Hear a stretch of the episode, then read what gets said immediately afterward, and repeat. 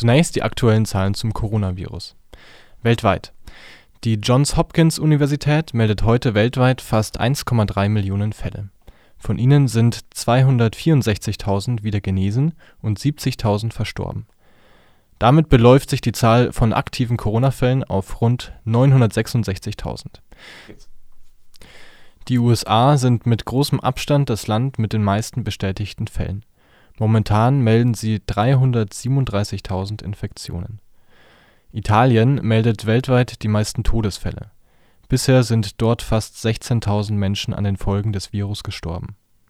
Spanien meldet mehr Corona-Fälle als Italien.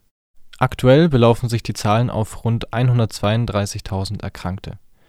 Deutschland verzeichnet aktuell rund 1.600 Tote. Derzeit gibt es hierzulande mehr als 100.000 gemeldete Infektionen.